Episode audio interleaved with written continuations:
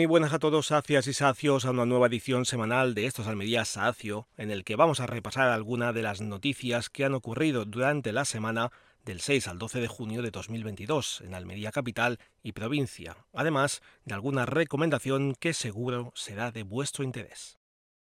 La muralla de San Cristóbal, la más olvidada de todo el conjunto monumental de la Alcazaba, ya tiene el visto bueno para su restauración por parte de los técnicos de la Consejería de Educación de la Junta de Andalucía y la Comisión Provincial de Patrimonio. Aunque no todo está dicho, ya que queda pendiente el informe de la Oficina de Supervisión para contemplar todos los trámites que permitan sacar a subasta los trabajos de rehabilitación. Y es que este proyecto viene con una gran sorpresa. Tanto almerienses como visitantes y turistas van a poder pasear por una parte de su adarve cuando toda esta zona esté totalmente recuperada. Los encargados de este proyecto son los arquitectos de la Escuela de Estudios Árabes del CSIC, Antonio Orihuela y Luis José García. En sus manos estará que el visitante pueda pasear entre las torres C1 y C5 de la muralla, las terrazas de las torres de ese tramo, acondicionando el recinto de la escalera de acceso a la Darbe. También se eliminarán posibles riesgos para el visitante colocando barandillas discretas en las escaleras de acceso y en dicho tramo, Además, se impermeabilizará tanto el adarve como las terrazas de las torres. El trabajo incluye la reconstrucción parcial de las barandillas caídas en varias de las torres de mampostería, en parte del lienzo de la muralla, la reconstrucción de la escalera en una de las torres y la bóveda de acceso a la terraza, entre otras obras, para que la muralla de San Cristóbal recupere todo su esplendor. La Junta de Andalucía ha comentado que este proyecto va a ser todo un descubrimiento y otra manera diferente y novedosa de contemplar la ciudad de Almería desde la Darbe, ya que este lugar es más alto que el mirador del Cerro de San Cristóbal y se podrá contemplar toda la capital, la bahía, la olla junto a toda la muralla de Jairán y toda la silueta de la Alcazaba. Las obras durarán entre 12 y 15 meses, salvo que exista algún problema durante la ejecución del proyecto, con una inversión de 1,3 millones de euros que deberían llegar a través de los fondos europeos Next Generations, demandados por la Junta de Andalucía íntegramente para Almería. En total, unos 7,4 millones de euros. Almería ha recibido el título de Ciudad de la Ciencia y la Innovación por el compromiso y la apuesta que ha demostrado por la investigación y el desarrollo, una distinción creada por el Ministerio de Ciencia e Innovación en el año 2020. La distinción permite a Almería formar parte de la Asociación Ciudades de la Ciencia y la Innovación, más conocida como Red Impulso, un foro de encuentro en el que se pretende avanzar en la definición y aplicación de políticas locales innovadoras. La red potencia la colaboración entre ayuntamientos y es un escenario cada vez más activo para la promoción de políticas novedosas, como la compra pública de innovación, el apoyo a las pymes innovadoras y a los emprendedores, la definición de criterios de innovación y el fomentar la participación en proyectos en el contexto del programa Horizonte Europa. Las ciudades miembro de la red Impulso reciben el apoyo del Ministerio de Ciencia e Innovación a través de las ayudas que se conceden cada año para la incorporación de agentes locales de innovación en las estructuras de gobierno municipal y reforzar las capacidades de gestión de las políticas de innovación en el ámbito local. Almería no está sola en esta red, ya que el título de Ciudades de la Ciencia y la Innovación lo comparte con la incorporación de las nuevas localidades de este año con otros 83 municipios de toda España. Por poner un ejemplo, entre las que tienen una población superior a 100.000 habitantes están Alcobendas, en Madrid, Algeciras, en Cádiz, Las Palmas de Gran Canaria, Sevilla y Zaragoza. El Festival de Cultura Urbana Festival Urban Ley ha presentado la programación de su segunda edición en el centro comercial Torre Cárdenas de la capital almeriense.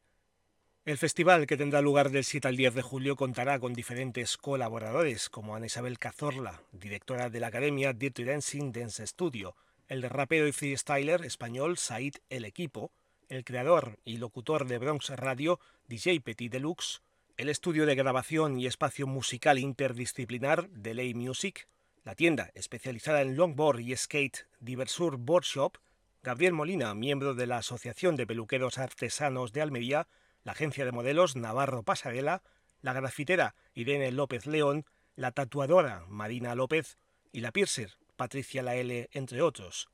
La organización y ejecución del festival correrá a cargo de la agencia de publicidad y marketing Plataforma por las Marcas.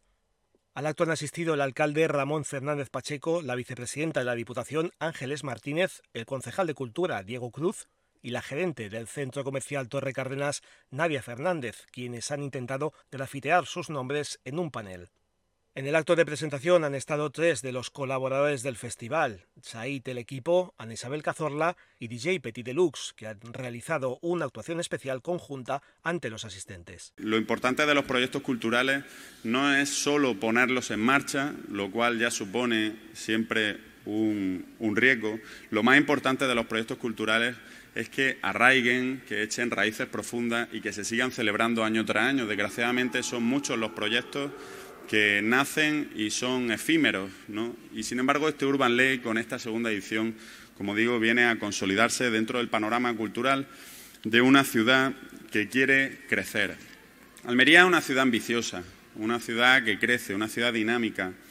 Y, y para crecer culturalmente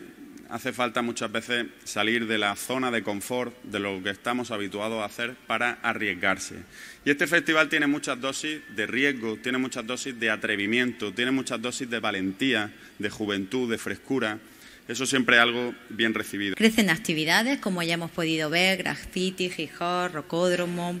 batalla de gallos y crece también en escenario y tendrá un broche de oro espectacular en el recinto ferial con Trueno y con Benny Junior. Uno de los grandes valores añadidos que tiene este festival es su por la inclusión, con artistas y voluntarios con diversidad funcional, así como la celebración de eventos en espacios de accesibilidad. Una experiencia para derribar prejuicios mediante la expresión artística más actual, orientada a la convivencia mediante la libertad y la integración de toda la sociedad. Manteniendo sus principios, la segunda edición del Festival Urban Ley presta especial atención a la inclusión de las personas con diversidad funcional. Esta segunda edición del Festival Urban Ley vendrá con numerosas novedades. Todas las actividades y horarios del programa de cultura urbana lo podéis ver en la web del festival www.festialurbanley.com y cuyo enlace lo encontraréis en la descripción de la edición de esta semana. El área de cultura del Ayuntamiento de Almería sigue tirando la casa por la ventana ante la llegada del verano y prepara a la capital para una temporada estival repleta de música y más sorpresas. El concejal de Cultura y Educación, Diego Cruz, ha sido el encargado de presentar los principales conciertos y actividades al aire libre que se celebrarán en la ciudad desde la segunda quincena del mes de junio hasta finales de agosto, mostrando también un pequeño avance para el mes de septiembre. Un verano a rebosar de grandes estrellas, ciclos propios de festivales, algunos ya bien conocidos y consolidados en la capital, y propuestas de feria que el propio Diego Cruz ha citado durante la presentación de la programación musical del verano en Almería. Nos encanta programar pensando en que los almerienses y quienes nos visitan en verano tengan a su disposición una amplia oferta que aúne calidad y variedad, nombres de moda con clásicos de siempre.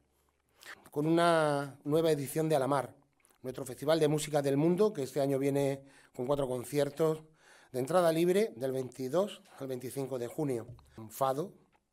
Tino Geraldo y su Cali Trío haciendo rhythm and blues. Amo México, al más puro estilo mariachi. Y Justin Adams con Mauro Durante.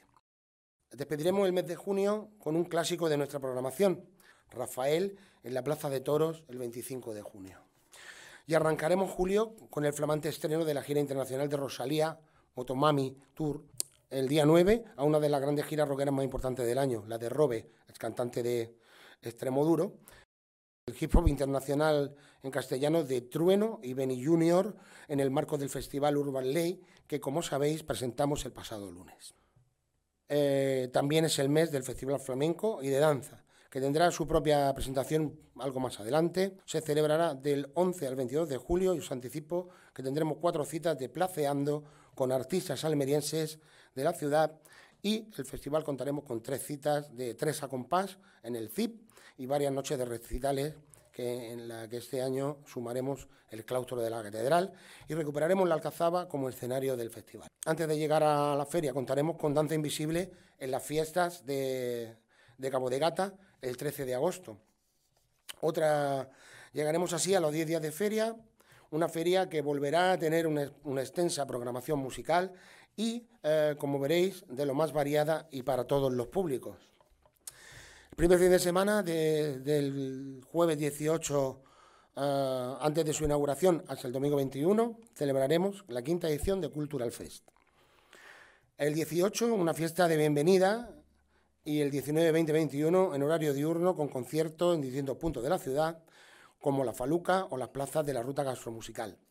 Y con dos noches, eh, y con dos noches los dos platos fuertes en el recinto de conciertos con nombres como Izal, Nati Peluso, Rosalén, Rigoberta Bandini y un largo etcétera. El lunes 22 con el rap de Morad para el público más joven y urbano. El 23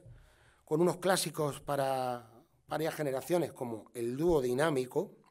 el 24 con el pop rock inconfundible de Hombres G y sus alumnos aventajados Taburete, el 25 eh, con las voces y guitarras afiladas de Obús en su 40 aniversario y Barón Rojo en su gira de despedida,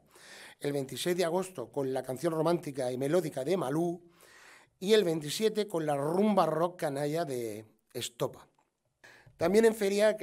contaremos con el siempre espectacular concierto de local, por supuesto, que será el 26 en la explanada del Parque de la Almadravilla, y el Festival Internacional de Folclore, concierto de la banda municipal, que tampoco faltará este verano en su ciclo de conciertos al aire libre. Cerraremos el mes con Dani Martín, quien fuera el líder del Canto del Loco eh, en el recinto de concierto. El concejal también ha hecho balance de lo que va de año a nivel cultural en la capital, catalogándolo de muy positivo. Ha recordado que durante los primeros cinco meses del 2022 se ha colgado el cartel de entradas agotadas en citas como David Guapo, Galván Real, Israel Fernández con Diego del Morao, Estirando el Chicle o Café Quijano, entre otros. Durante la presentación, Diego Cruz ha querido tener un recuerdo muy entrañable y sentido al técnico de sonido almeriense Daniel Osorio, fallecido repentinamente en la noche del martes. El concejal ha destacado que se ha ido un referente a nivel nacional del sector técnico del sonido que ha estado indisolublemente unido al mundo de la cultura de Almería. Las entradas estarán a la venta próximamente a través de la web almeriaculturaentradas.es o de las páginas oficiales de cada uno de los artistas y festivales que tendrán lugar este verano. El enlace a la página web de Almería Cultura Entradas lo podéis encontrar en la descripción de la edición de esta semana. Almería celebrará el Día Mundial de la Tapa del 16 de junio al 3 de julio, poco más de dos semanas en el que almerienses, visitantes y turistas podrán disfrutar de una ruta por 51 bares y restaurantes de la provincia, en los que 47 establecimientos pertenecen a la capital.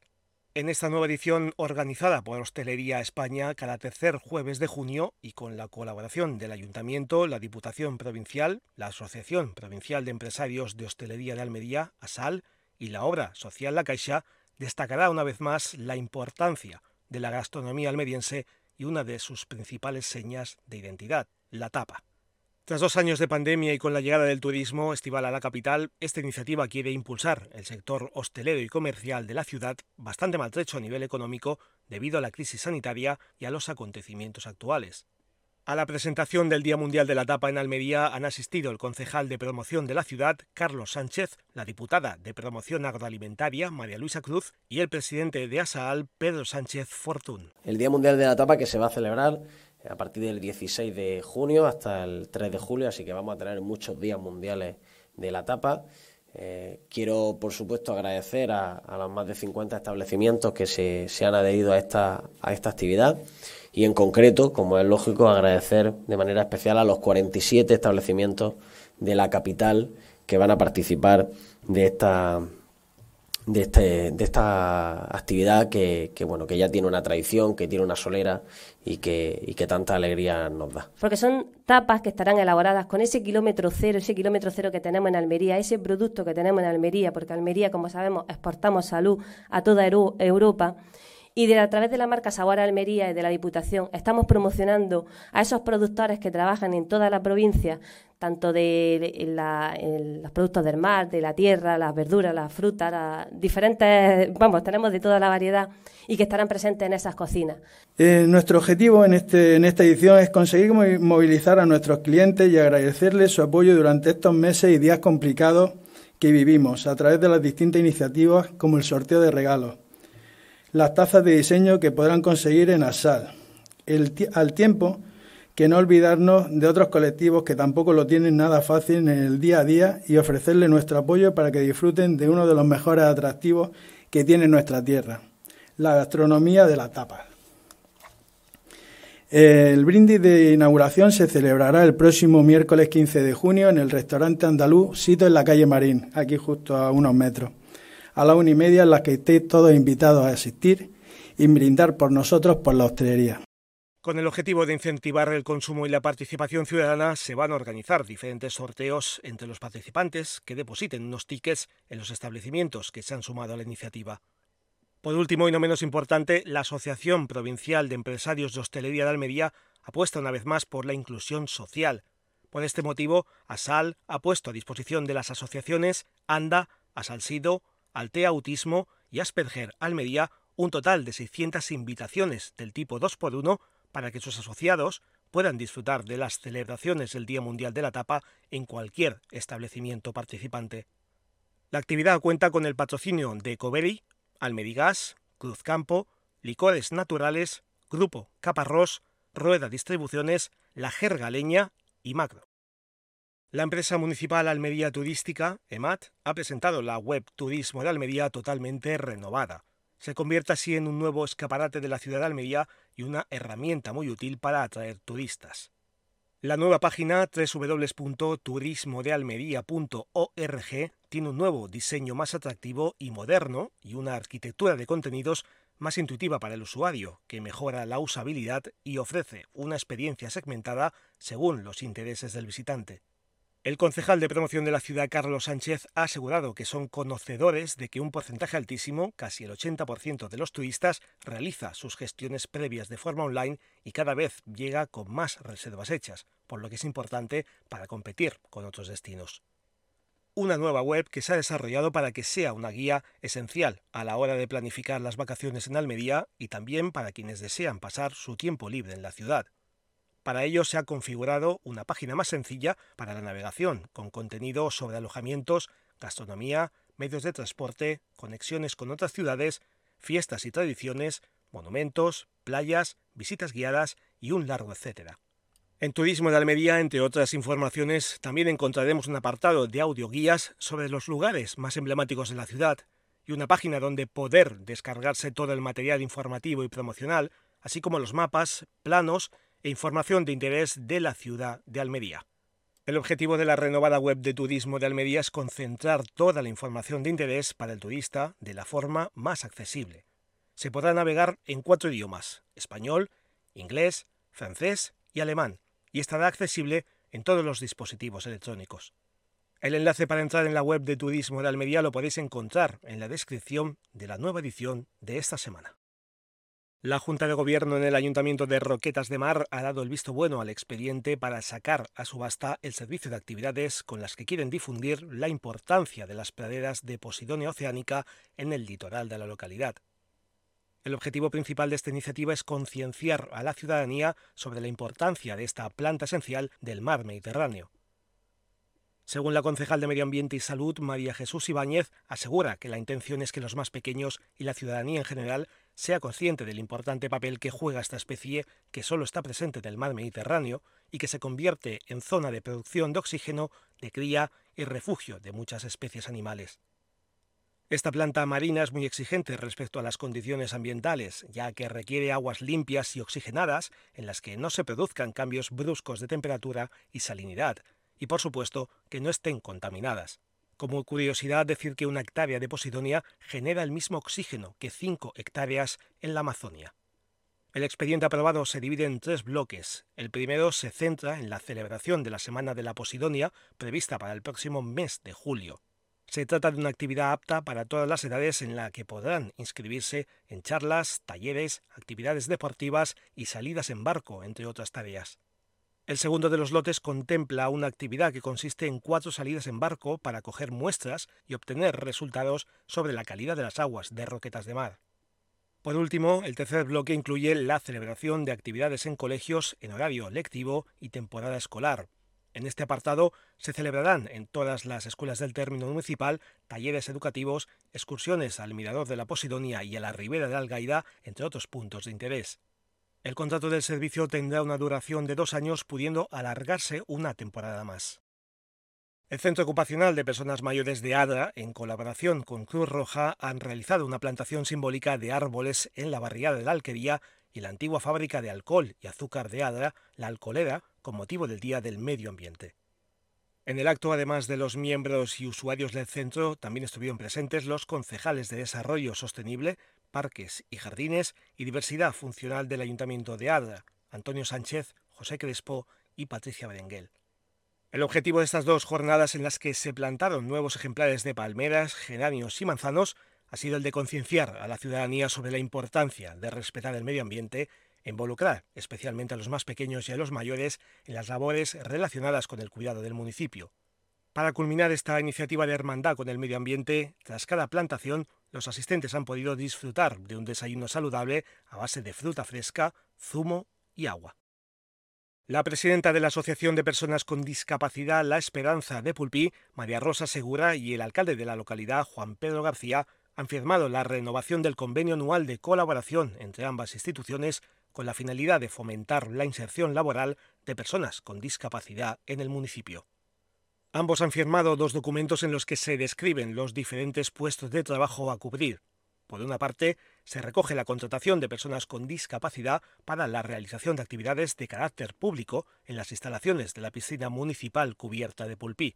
Dichas actividades son responsable del funcionamiento y la organización de la instalación y del personal de la misma, recepcionista de la piscina, monitor socorrista,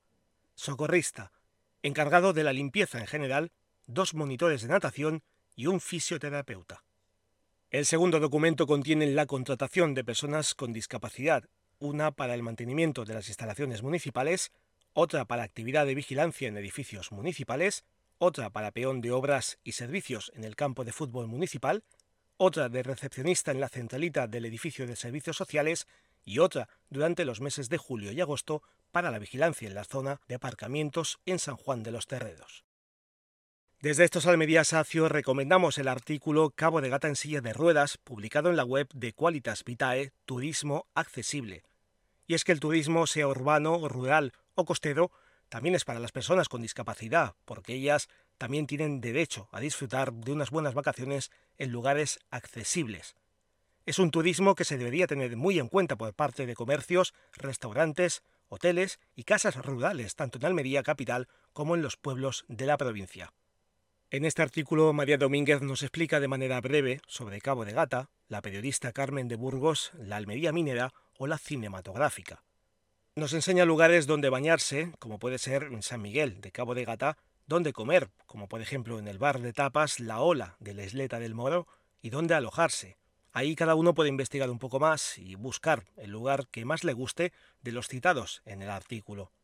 María también nos comenta un poco de historia de Almería, donde nos descubre que existen grandes relatos de piratas turcos que saqueaban todo lo que se encontraban a su paso en las costas almerienses y en donde se libraron grandes batallas.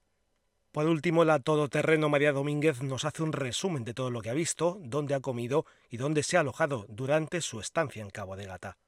El enlace del artículo Cabo de Gata en silla de ruedas lo podéis encontrar en la descripción de la edición de esta semana.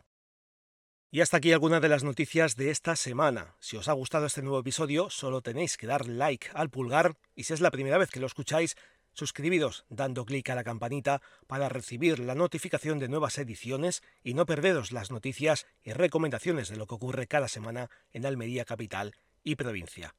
Además, si queréis proponer algún tema o denunciar algo que perjudica la imagen de la capital o de algún pueblo de la provincia, la haremos llegar a quien corresponda, esperando su respuesta y la publicaremos.